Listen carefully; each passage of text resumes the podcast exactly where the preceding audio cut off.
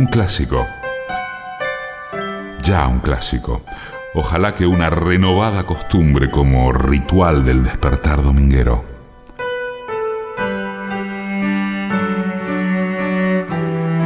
Domingos, 11 a 12, un programa de entrevistas. Decime quién sos vos. Hola, ¿cómo les va? Buen día, buen año que ya, que ya empieza. Si es por este programa, no tengo buenas noticias para darles, porque este es el último Decime quién sos vos. Estuvimos tratando de, de renovar el contrato con Radio Nacional. Si esto no se los avisamos antes, es porque se tenía la esperanza de poder llegar a algún tipo de acuerdo. Debo decir que no lo considero eh, un hecho, una medida de tinte ideológico dirigida hacia mi persona. Esto se da en el marco de un ajuste generalizado que alcanza a los medios públicos, bueno, no solamente a los medios públicos. Permanece nuestro otro programa querido de, de esta radio, Dos Gardenias, pero decime quién sos vos, se termina hoy por decisión de las autoridades de esta radio. Después de nueve años, de nueve años empezamos el 8 de marzo de 2009 y desde entonces emitimos 439 programas con 357 entrevistados. Es toda una cifra, ¿no? Es un momento muy doloroso, este es un programa muy querido, eh, y lo que puedo decir es que estamos viendo la posibilidad de insertarlo en otra emisora. Mm, no me gustaría hacer una despedida formal en esa esperanza, pero es el último Decime quién sos vos y lo vamos a compartir con el concepto de nueve años, nueve voces que empiezan así, con el 5 de julio de 2009 Susana Rinaldi. Sí. viste, porque Clarín recortó, oh. no era tan terrible lo que recortó. Esta derecha de mierda nos cagó la vida varias veces. Sí, sí, y después empezaron a hablar de los exabruptos de la Rinaldi.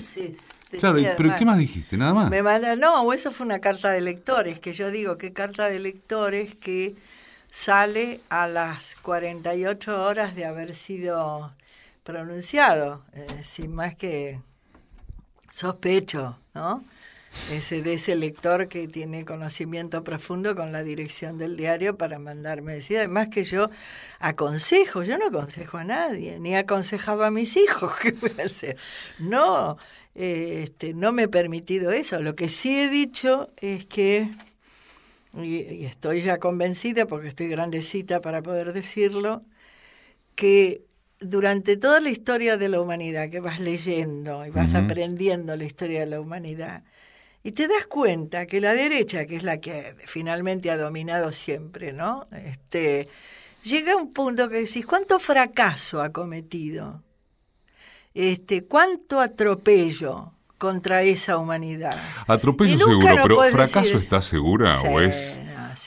¿O es inherente a la derecha? No, fracaso quiero decir, cuidado, cuánto fracaso para esa humanidad que pareciera no querer aprender, asustarse demasiado, no saber discutir, no poder plantear sus, sus diferencias en todo caso, ¿no?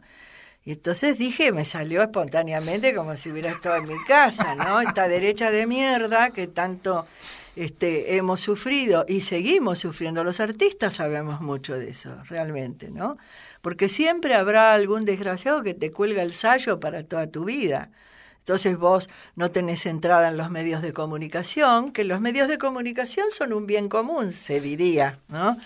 este, pero del cual no, no participás. Este, yo he participado de muchas listas rojas en mi vida. Este, acá esto, esta persona no entra, este, publicaciones en las cuales yo no, no, no, no tengo entrada. Algunas ni me hace falta, por suerte, pero digo, de todas maneras, este, son derechos que uno va perdiendo por haber tomado el atrevimiento de decir en un momento algo que en definitiva es la explicación de lo que reitero, este, nuestra profesión, y no, no hablo solamente de cantantes, el artista todo, desde la época del mecenazgo en más, este, ¿no? que fue todo eso. Según el mecenas así podía hablar o podía cantar o podía bailar, etcétera.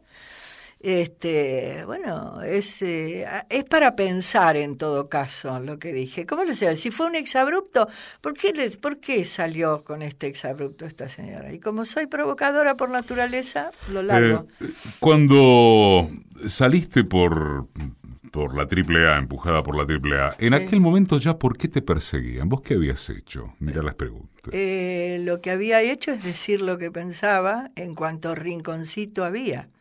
Yo te estoy hablando desde la época en que funcionaba aquel rincón que fue Tucumán 676 como cantante. y, días previos, este, mi entrada a la Botica del Ángel, que fue entrar en la Botica del Ángel, fue entrar en un paraíso verdaderamente, donde uno decía tanta cosa que yo hoy día digo, pero ¿qué, decíamos? Ya finales de los 60, ¿no? Las cosas que nos permitíamos decir, ¿no? Y, y, bueno, y siempre dije lo que pensaba, este, la cuestión de la transparencia es algo que se publicita mucho, pero existe poco, eh, la frontalidad menos, porque es verdad. Este, y yo creo que debo haber dicho, bueno, no, no creo, estoy segura, el, espectáculo por el cual este, eh, a mí me, me, dieron los golpes en la cabeza que me dieron, fue simplemente el Dale Nomás, un espectáculo que fue, yo te diría, entre la historia de los espectáculos unipersonales, bisagra verdadera, ¿no? Este, estaba escrito por Aida Bornik, este, se estrenaba sus temas Eladia Blasquez, estaba producido y dirigido por una mujer es sí, muy inteligente, este, muy capaz y que sabía perfectamente qué era lo que quería decir en el total, que era María Herminia Avellaneda. Y bueno, qué sé yo, que seamos mujeres comprometidas en aquel entonces, que se nos ocurriera decir esas cosas. Mira, me acuerdo una frase eh, tremenda, ¿no? Yo pertenezco a una generación donde un funcionario es un funcionario punto, no un asesino. Era en ese momento lo que ya ocurría. 14 de noviembre de 2010, Eduardo Galeano. Antes de Crisis, antes de la mítica Crisis, hay la etapa en Uruguay de que de marcha... De bueno, de antes de marcha, sí, eh, marcha, pero antes de marcha en época o junto con marcha en el diario Época, yo dirigí un diario muy joven. Sí, a los 21 años. ¿Un años? 21, sí. Dirigí un diario que era un diario de, irresponsables como yo, de jovencitos todos, a veces teníamos 500 redactores y a veces 5. Yo hacía la página editorial y el horóscopo porque me encantaba inducir a la gente a la perdición. Y entonces invocando a los astros les daba consejos, sí, todos, todos consejos ahí en la frontera última del infierno. ¿viste? Y eso me divertía mucho porque además yo tenía que hacer la página editorial, que era de temas aburridísimos. Y eso me divertía, o a veces hacía crónicas de fútbol o policiales. nadie cobraba, era un diario donde todos vivíamos de otra cosa. Yo había entrado a la universidad por concurso a la parte de publicaciones y de mañana trabajaba en la universidad, de tarde hacía trabajos para editoriales, hacía eh, como editor, se dice en inglés, pero eh, lo que en español no, no hay palabra, corrector de estilo sería o algo parecido y sobre la vida sexual del tucutucu y, y, temas así. Y de noche este, iba, iba al diario. Después este, me tomé ahí una licencia del diario. El diario ya lo había, lo había cerrado entre la policía y los acreedores. Y así escribí Las Venas Abiertas también. Pero vos. De noche. ¿Siempre de noche? Sí, sí, yo soy nocturno. No sé vos cómo sos, pero yo soy nochero. Este, para escribir me gusta mucho la noche. No tanto como el gordo Soriano, que, que vivía de noche. ¿no? ¿no? tanto como él, pero me acuerdo cuando yo dirigía Crisis que habíamos formado un equipo de fútbol que jugábamos en Palermo los, los miércoles de mañana, a las 10 de la mañana. y lo pasamos a las 11 para que el gordo se incorporara, pero ni así, porque el gordo dormía hasta las 3 de la tarde, 4, y nunca nadie pudo saber si era de verdad eso de que jugaba bien al fútbol. Viste que cuando el gordo se exilia, bueno, cuando el gordo se exilia, cuando vuelve, el gordo cuenta que en Bélgica sobrevive contando patos en no sé qué, en no sé qué lago. Siempre yo me hice la idea que era como acá el planetario, porque los belgas le habían mandado a decir, tiene que contar los patos a ver cómo es el sistema de cómo es el sistema, cómo se reproducen los patos. Y vos nunca sabías si eso había sido cierto no, Porque además también, como yo le decía a este flaco, suena sensato que un belga te mande a contar patos. Entonces, sí, creo que no es verdad, pero no importa. Bueno, pero es como dicen en Italia, ¿no? Se non è vero, è ben trovato. È ben trovato. Y bueno, y esto de ben trovato, digo, son las historias del gordo maravillosas, que fantaseaba mucho, esa era parte de su encanto, y lo, vivía todo, todo eso como realidad, y por lo tanto era de algún modo real. Por ejemplo, el gordo no contaba historias que, que tenían un sentido ya más eh, tenía como un pudor en contar cosas que eran, que eran, ¿cómo te diría?, políticamente más definidas o más audaces que esa de los patos. ¿no? Y ahí tenía como un pudor que el gordo se guardaba, pero me acuerdo muy bien, en un lugar de Alemania se llamaba, se llama, no se llamaba, se llama Sprendlingen, cerca de Frankfurt, este, cuando los dos estábamos iniciando el exilio, él y yo, y yo estaba recién llegado de Buenos Aires, y se hizo una reunión de escritores ahí. Eh, desde Frankfurt, o sea, las autoridades de la, Feria del Libro, organizaron ahí una especie de congreso de escritores y, estábamos juntos y yo me, pidieron que lo inaugurara y yo acepté para hablar de la situación aquí en Argentina, la que acababa de dejar y, y, la había vivido personalmente además, ¿no? Imagínate, en aquella época, en fin, los que nos salvamos fue por obra de Dios o del diablo. Y entonces eh, el gordo estaba sentado en el público junto al agregado comercial de la Embajada Argentina. Y yo conté cómo era la situación de los escritores y de los periodistas, la gente ligada al oficio, estaba en un congreso de escritores, lo que estaba ocurriendo, los amenazados, los secuestrados, los desterrados, los enterrados, que era un panorama terrible, pero que me parecía que había que denunciarlo. Y el gordo escuchaba, y este funcionario diplomático que estaba sentado al lado del gordo le dice, bueno, bueno, pero basta, si este sigue hablando así nadie nos va a comprar nada. Y el gordo le dice, yo no tengo nada que vender. Esta es una gran historia del gordo. Te la cuento porque él no la contado. No la contaba por pudor, porque le daba vergüenza. Pero es una linda historia. Estamos con vos por Facebook en Decime quién sos vos, programa de radio. Para escuchar de vuelta las entrevistas, bajarlas, guardarlas, como quieras, es www.decimequiensosvos.com.ar. 11 de diciembre de 2011, León Gieco. En una nota de la Rolling Stone del 2005, o Stones, dice cuando te introduce, ¿no? Es una entrevista. León es un buen tipo que además se ve obligado a trabajar de león. ¿Estás de acuerdo o más o menos? Eh, a ver, sí, estoy, de acuerdo, estoy de acuerdo. Eh, de todos modos, lo de trabajar de León es trabajar de, mí mismo, ¿no? Porque yo soy uno solo, digamos. Yo, Sandro, por ejemplo, decía este, que era Roberto Sánchez y después era Sandro.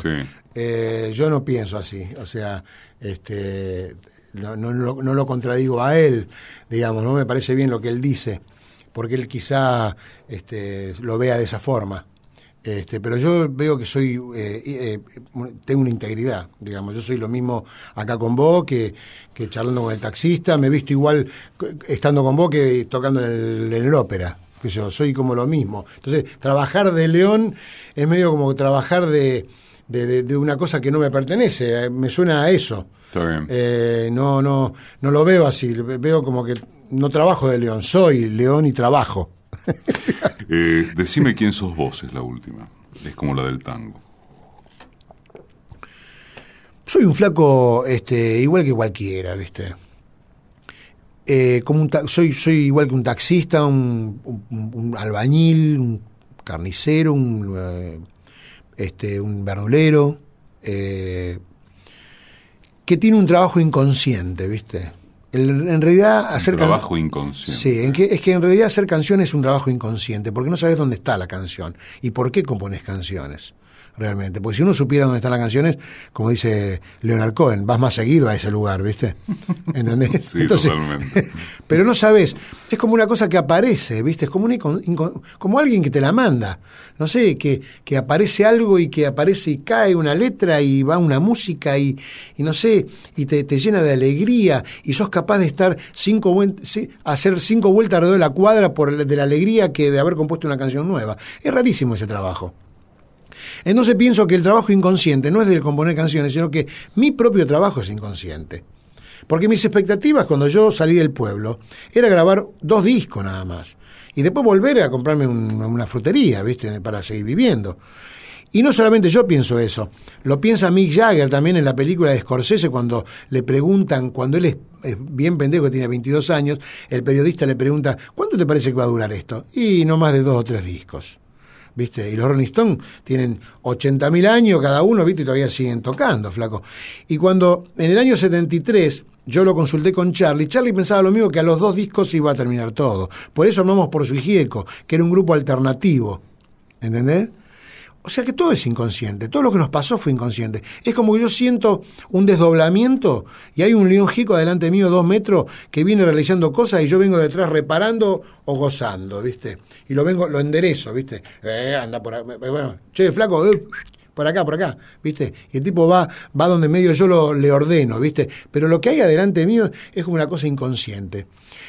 Pero en realidad me siento, tengo respeto por todas las personas y siento que soy igual que cualquiera. Que siento en realidad que el escenario no es más alto porque vos seas mejor, sino que es más alto para que te miren, nada más, ¿viste? Siento eso. Contó quién es León Gieco. 4 de marzo de 2012, José Sacristán. Eh, Sacristán, contame algo, digo como para empezar por alguna parte, ¿no? Después quiero que hablemos algo de, de tu viejo, pero eh, contame algo de cuando engañaste a tu viejo, porque te ibas a anotar en una cosa y te anotaste en otra. Sí, yo- dijiste. Desde que yo vi la primera película en el cine de mi pueblo, voy a tener seis años, y por ahí yo... En Chinchón. sí, yo decidí que quería ser el pirata, el gángster, el, ese, que no sabía yo hasta mucho tiempo después que eso se llamaba ser actor. Yo quedé fascinado por aquello como los niños de Fátima, los de Lourdes, cuando vieron a la Virgen, una cosa. Entonces yo ya tenía decidido, cuando mi padre sale de la cárcel, nos trasladamos a Madrid, voy a los colegios y yo ya tenía mis fantasías con, con, con el, en el cine de barrio, cuando había dinero para... que dice, mi decisión estaba tomada.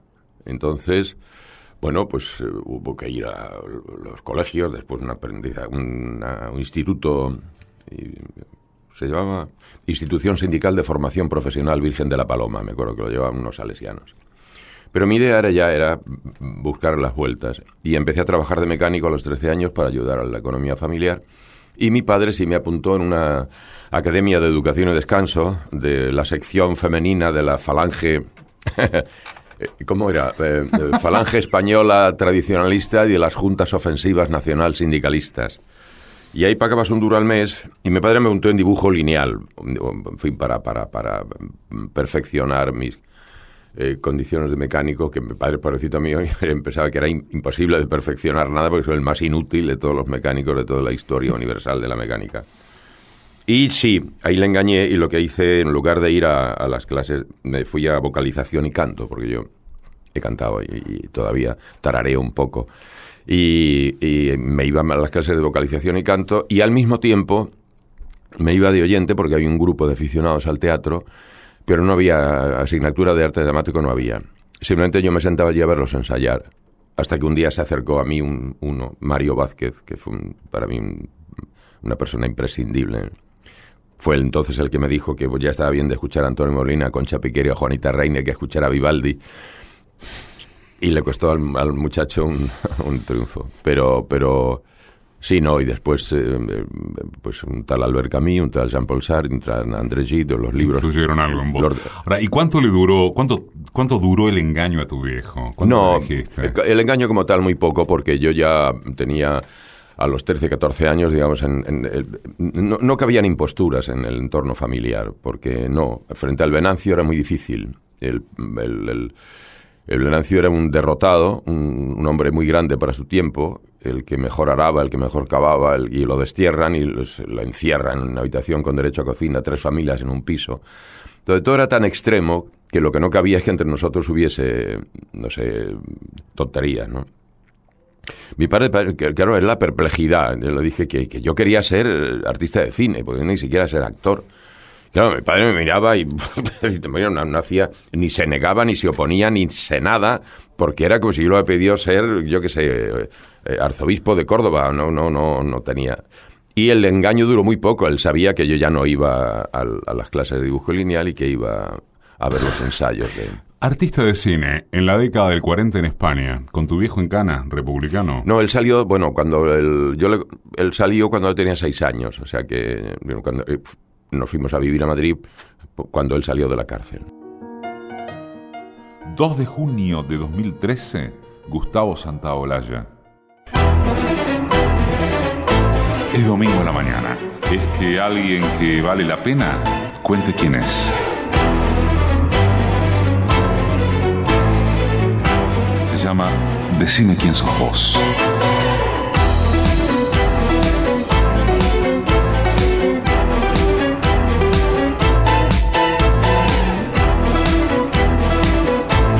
Hoy cuenta quién es Gustavo Santaolalla. Supongo que comprensiblemente se conoce entre bastante y mucho de vos, no ya desde los Oscar en adelante, sino desde Arco Iris en adelante. y muy poco de tu infancia, preadolescencia.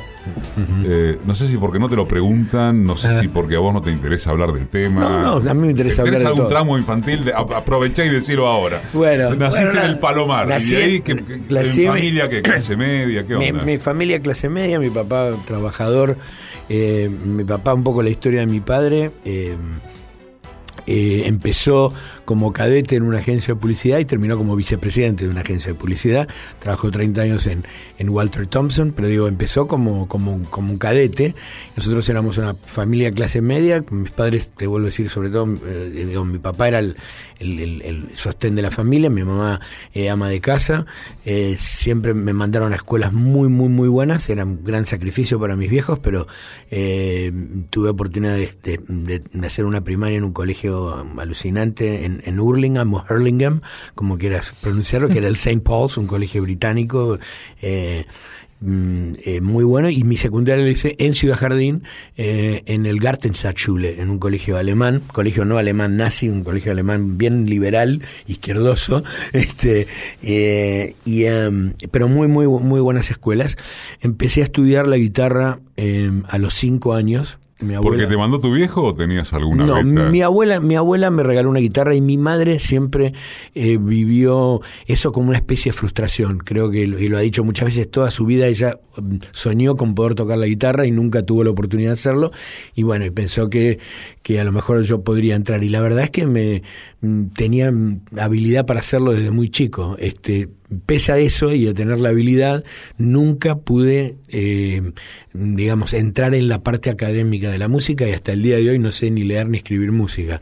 Entonces, eh, Ah, no, em- empecé con una maestra, pero esa maestra, digamos, a los, eh, a los 10 años me abandonó. O sea, directamente se- era tan frustrante para ella que yo toda la parte de teoría y solfeo no la, no la, no la, no la agarraba y yo me ponía la partitura delante y yo hacía como que, como que leía, eh, pero me la sabía de memoria todo. Entonces ella me tapaba y me decía, toca desde acá y yo no sabía dónde estaba y siempre estábamos con eso. Este finalmente un día... eh, La maestra te abandonó a vos. Sí, un la, caso en donde la mae- abandona el alumno. la maestra me- le dijo a mi madre, su oído es más fuerte que mi música, me voy.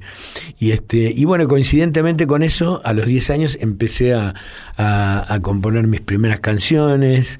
Eh, ya a los 12 años mis padres me regalaron una guitarra eléctrica. En aquel momento era, raro que un chico de 12 años, todavía ni habían salido los Beatles todavía. Y ahí al año siguiente nomás salen los Beatles y me cambiaron la vida. Yo dije, bueno, ya sé lo que quiero hacer. Desde 2009, Decime quién sos vos. Un programa de colección, digamos. Es entrevista, es tema, es historia. Emoción, ¿por qué no? Esto es Decime quién sos vos.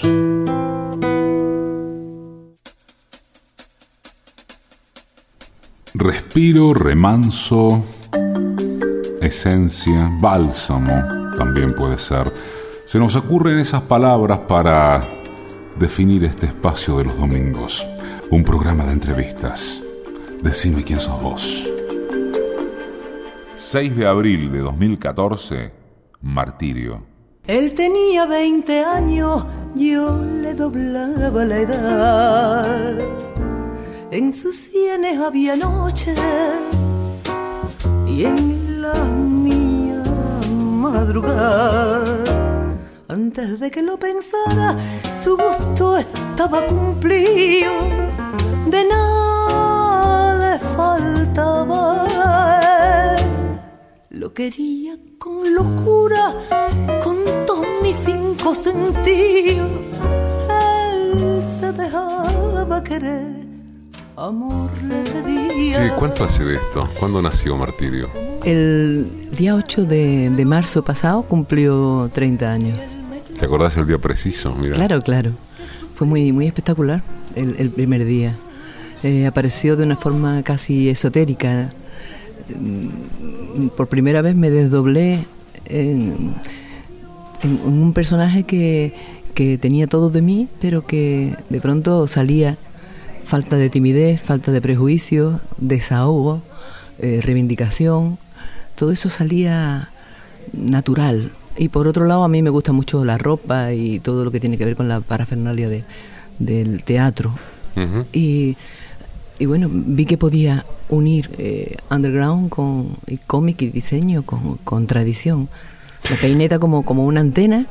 La, peineta como una antena. Sí. Nunca la había escuchado muy linda, la peineta como una antena. Y las gafas que yo siempre digo que son mi, mi teatral privacidad, porque cuando me las quito no me conoce nadie. Y llevo 30 años, como te digo, y por la calle yo voy al metro y voy al mercado y no me conoce nadie. Eso es interesante porque con las gafas, los anteojos, ¿qué haces? ¿Te escondes o estás escondida cuando no las tenés? No estoy escondida en ningún momento. Ajá. ¿Sabes? Pero me muestro públicamente con las gafas. Y cuando las tengo puestas, todo va está el personaje eh, colocado, digamos, ¿no? En su sitio. Y, sin las gafas, pues no. digamos que sin las gafas trabajo para que cuando Martirio salga arriba, todas las cosas que ha pensado Maribel las pueda llevar a cabo. Martirio es Maribel Quiñones o Maribel Quiñones es Martirio. ¿Te sentís cómoda con las dos, Maribel y Martirio? Es que lo he creado yo, Eduardo. Entonces, como lo he creado yo, nadie me ha dicho nunca, ni he dejado que me digan. Me parece que hice mal la pregunta. Me refiero a si en algún momento lo que creaste... ¿Ha podido conmigo? Sí. No, no, en absoluto. Hubiera podido conmigo si alguien me hubiera dicho, hazlo así. Pero al salir de mí naturalmente, sigo con, con la misma ilusión y cada vez que hago un disco procuro vestirme para vestir mi voz de, de la manera que voy a cantar o, o, del tipo de tema que voy a hacer. O sea, no es lo mismo el disco que hice para para calle 54 de Bolero Feeling, que tenía un, tipo de ropa determinada, como este de Chabela, que tiene que ver con los ponchos, los, los orongos. Y, ¿Tienes el poncho todavía o era temporal que te lo habían dado? Eh, es temporal, pero todavía lo tengo. ¿Y cuándo pensás devolverlo? Eh, creo que cuando vuelva su dueña, que será en, en mayo. Decime quién sos vos.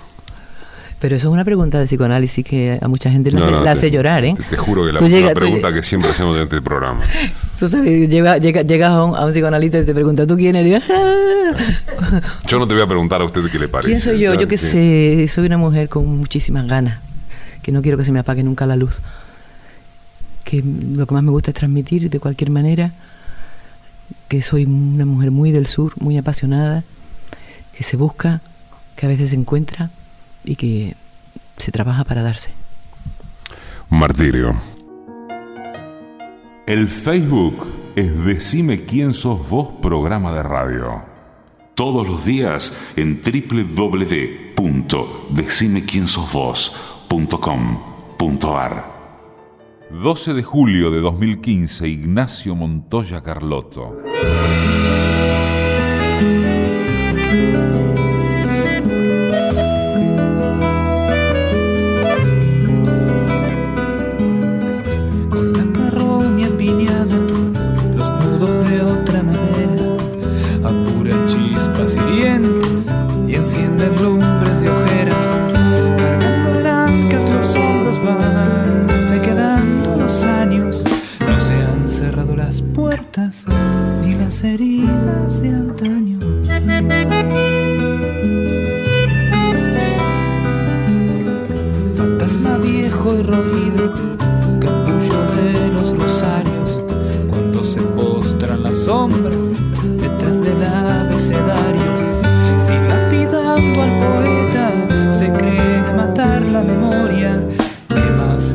Esta tierra que va perdiendo su historia?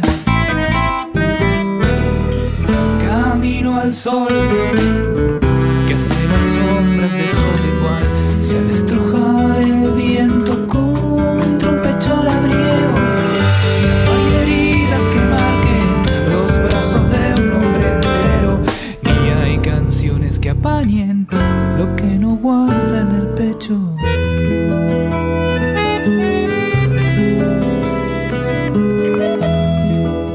Yo tengo registrado que hay una suerte de consenso unánime en Ajá. cuanto a que después de lo que te pasó,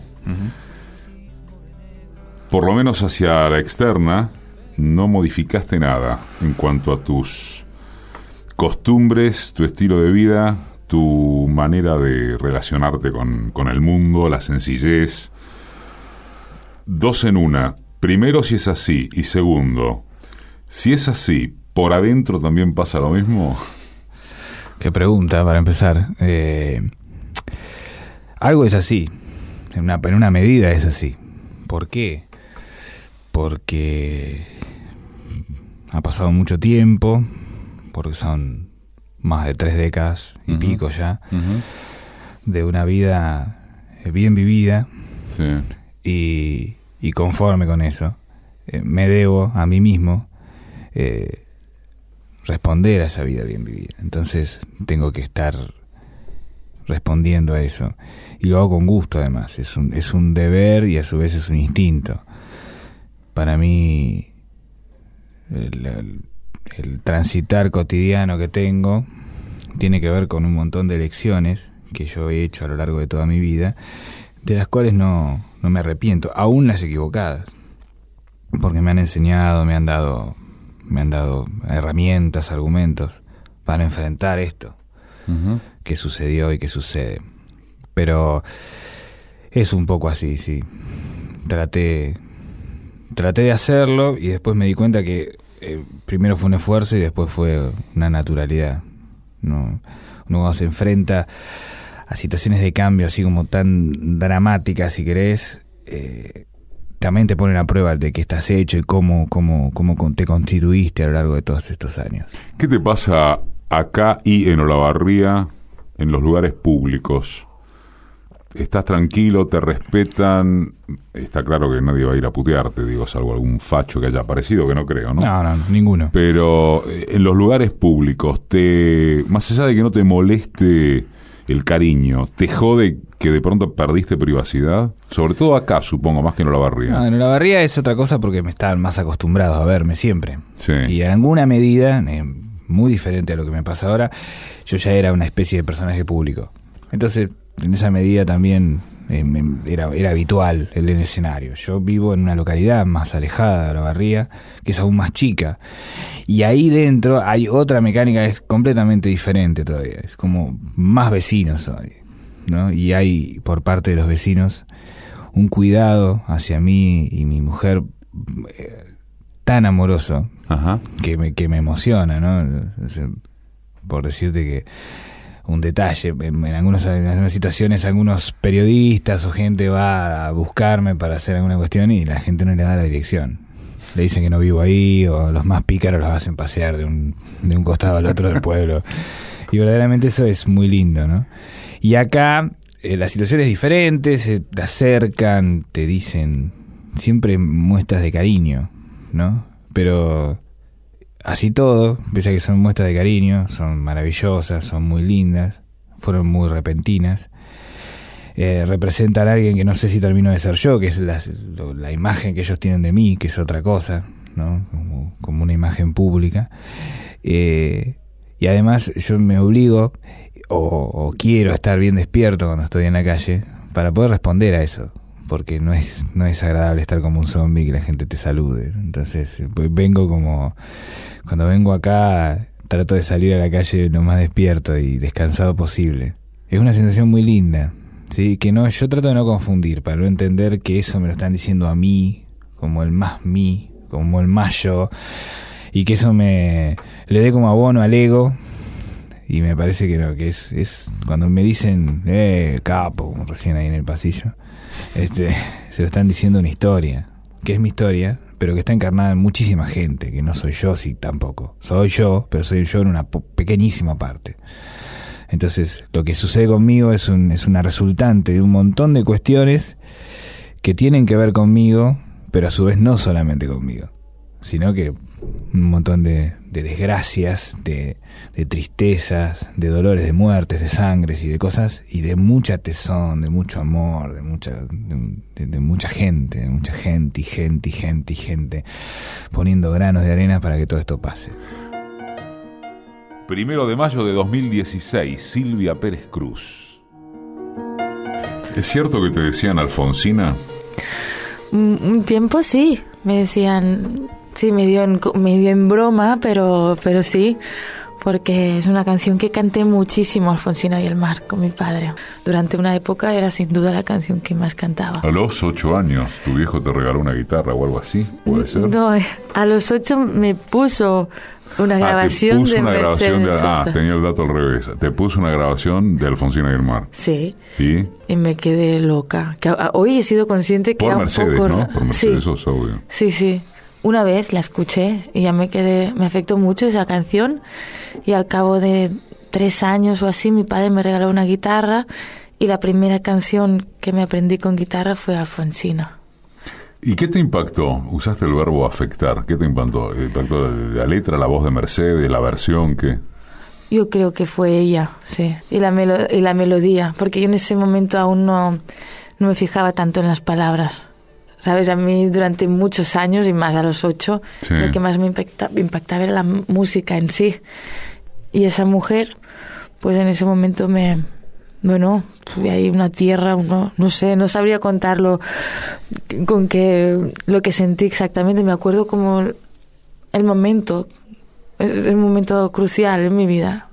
Pero ocho años, pensaba ocho años es muy poquito. Para decir que es un momento crucial, ¿por qué? Y porque de ahí cómo sigue la historia. Suponete que ese es un momento fundacional para vos, haber escuchado a Mercedes cantando a Alfonsina, ¿sí? Sí. Ponele, ¿cuál es el otro momento que sigue que te acordás así muy fuerte? Wow, ostras, espera. De, con la música, ¿eh? Con la música lo que quieras. Hay otro momento también a los 13 que hago un concierto, mm, porque yo cantaba alguna, algunas veces en una taberna que había en mi pueblo, donde Ujú. tocaba mi padre, Ujú. alguna vez. Y me escucharon a unos señores de Barcelona y me invitaron a hacer un concierto. Mi primer concierto pagado fue a los 13 años. Y ese día también lo recuerdo muy importante cuando terminé, canté solo cuatro canciones. Y cuando terminé había como tres o cuatro personas que me estaban esperando para contarme lo que habían vivido. Que una me acuerdo que me decía hace mucho tiempo que no puedo llorar y hoy he podido llorar. Claro, yo tenía 13, ¿eh? que ahora lo pienso, digo, vaya tela, ¿no? Con lo cerrados que somos normalmente para contar estas cosas. Y por lo menos allí, no sé aquí, eran fuertes. Y me acuerdo de llegar a mi casa y grabarme y decir, Silvia, hoy has hecho algo importante. Porque yo sabía que la música formaba parte de mi vida, pero no sabía que sería mi oficio, ¿no? Yo quería dedicarme a algo que hiciera vivir a la gente, despertar a la gente, ¿no? Sí. Como sacudir, Sí. no sé, algo más social, algo, no sé, de much- mucha humanidad. Y de repente descubrí que dos cosas que me gustaban eran compatibles, o sea que cantando podía hacer que la gente despertara un poco. Acá me dicen que quedan cinco minutos. Oh. Y por lo que veo de que tenés que rendirle homenaje a que hayas traído la guitarra. Esta guitarra que no es mía, que casi no nos conocemos, Yo pero ya es bueno está, o es malo. de ¿no? verdad. Si no es tuya la podés dominar. Si querés verdad. seguimos, yo no tengo ningún problema, pero el programa dura una hora. Eh, me tenés que contestar, decime quién sos vos. Que es Ah. el título del programa. Sí. Bueno, yo digo que para conocerme bien, siempre siento que me conocen un poco más cuando he cantado, porque es cuando me siento más yo que no hablando. O sea que si quieres canto algo. Bueno, dale. ¿Y lo que vas a cantar se supone que contesta la pregunta o no? No, no sé ni lo que voy Bueno, entonces por primera vez no contestará la pregunta eh, la invitada. Pero, ¿qué puedo cantar? No hace falta que sea mío ni... No, no. Le ciel bleu sur nous peut s'effondrer. La terre peut bien s'écrouler. Peu m'importe si tu m'aimes. Je me fous du monde entier. Tant que l'amour inonde mes matins. Tant que mon corps frémira sous tes mains, peu m'importe amour, puisque tu, m'aimes. J'irai jusqu'au bout du monde, je me ferai tendre et blonde, si tu me le demandais. Je décrocherai la lune, j'irai voler la fortune. Si tu me demandais, je renierai ma patrie, je renierai mes amis. Si tu me le demandais, on peut bien rire de moi, je ferai n'importe quoi. Si tu me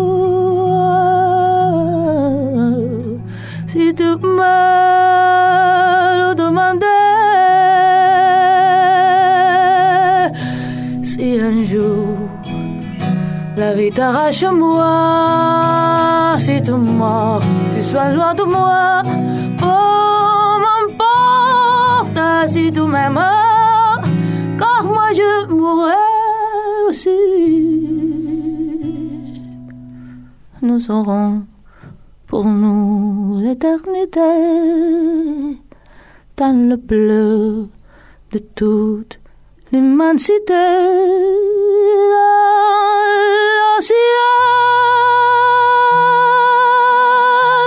Plus de problèmes,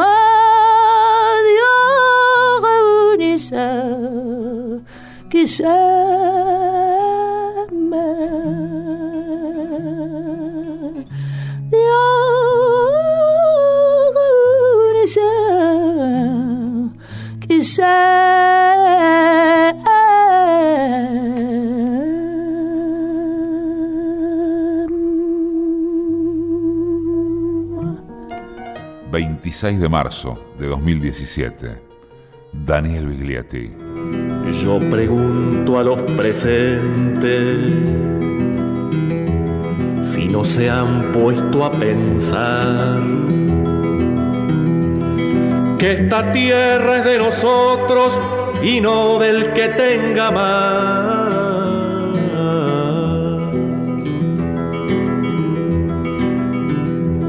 Yo pregunto si en la tierra nunca habrá pensado usted que si las manos son nuestras, es nuestro lo que nos dé.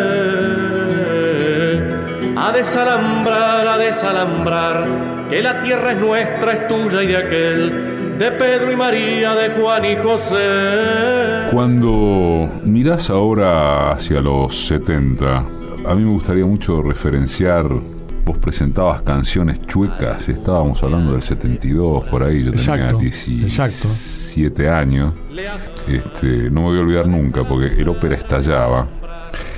eh, con pedir el Santo Padre, a desalambrar. Bueno, Sí, sí, sí. Cuando mirás aquella aquella etapa, Mm.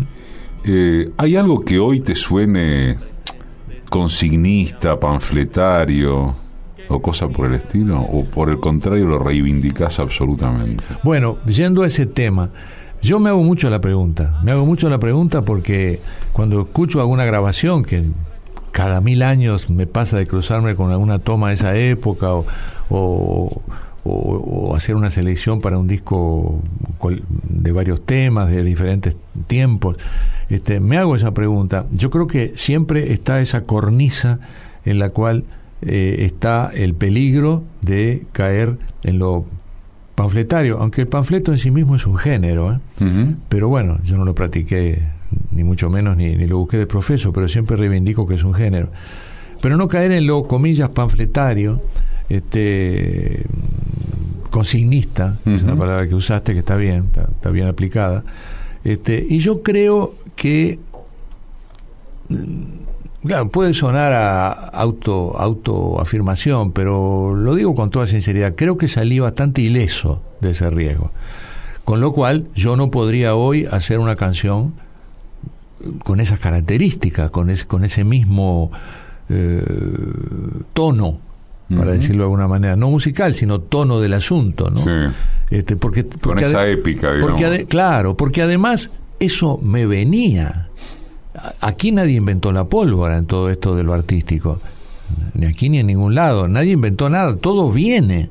Todo venía de una sociedad, de los poros de una sociedad que estaba sudando lucha, sudando injusticia, sudando reclamo, y que por caminos diversos, se podrían discutir horas cuáles eran los acertados, cuáles más, cuáles menos, este, todos esos caminos que se practicaron, este, era una incitación a decir algo. Yo me- mm, en, mi tercer disco, yo creo que me acuerdo que escribí un textito atrás donde hablaba de las mezclas musicales que ya mencionábamos, cómo a mí me influía un, un Chopin, que un Tormo y también un Stravinsky, porque la música es una sola, etcétera, pero también mencionaba eh, la necesidad que yo sentí de la palabra, por lo cual me transformé en esto que a veces se llama trovador, este, la palabra, para decir, para opinar, para equivocarme quizá opinando, pero poder expresarme, ¿no? Este, eso generó el cantor. Y yo creo que puede haber habido alguna canción que yo necesite hoy contextualizarla. En el sentido que hay canciones que de pronto yo canto y alguien puede pensar, pero este hombre, ¿qué quiere? ¿Salir ahora a la calle a, a- a luchar en la calle? Bueno, es un documento de un momento en que esto fue necesario, puede volver a hacerlo, yo no descarto nada de eso porque la historia es un laberinto, es una espiral con muchas sorpresas, caramba si las habrá, este, pero eh, digamos que mm, a veces contextualizo algún tema y digo, esto yo lo escribí en tal momento, esto yo lo escribí en tal Ah, otro. haces eso. A ver, no, a veces. En, en las canciones más punzantes, en las canciones más, más abrazadas con la realidad. Es lo que capaz le hubiera pasado a la maravillosa Violeta al cantar que dirá Santo Padre, donde, donde menciona un Santo Padre que, ya no es el mismo, o, o- o a un Julián Grimau que ya no está, etc. Porque todo tiene una cierta contingencia, todo, todo lo tiene. También cuando Beethoven escribe, saltando diferencias, cuando Beethoven escribe la, la, la sinfonía que, que, que- que dedica a Napoleón, la heroica es, ¿no? La tercera, este, después tiene que tachar la dedicatoria, ¿verdad? Todo tiene contingencias, eh, abrazos, cambios. Yo no me arrepiento. Si, si, si también la conclusión de este tema es te arrepentís de lo que hiciste, yo no me arrepiento. Lo cual no quiere decir que lo volvería a hacer de la misma manera. Pero tengo un profundo respeto por ese contexto humano que luchó por contra la injusticia, buscando un mundo que fuera algo mejor para el ser humano. Edición y concepto sonoro, Mariano Randazzo. Asistencia de producción, Laura Fernández. Diseño de página web, Oscar Flores. Producción general, Roxana Russo. Conducción, Eduardo Aliberti. Todos los domingos, AM870. Radio Nacional. Todos los días en www.decimequiensosvos.com.ar.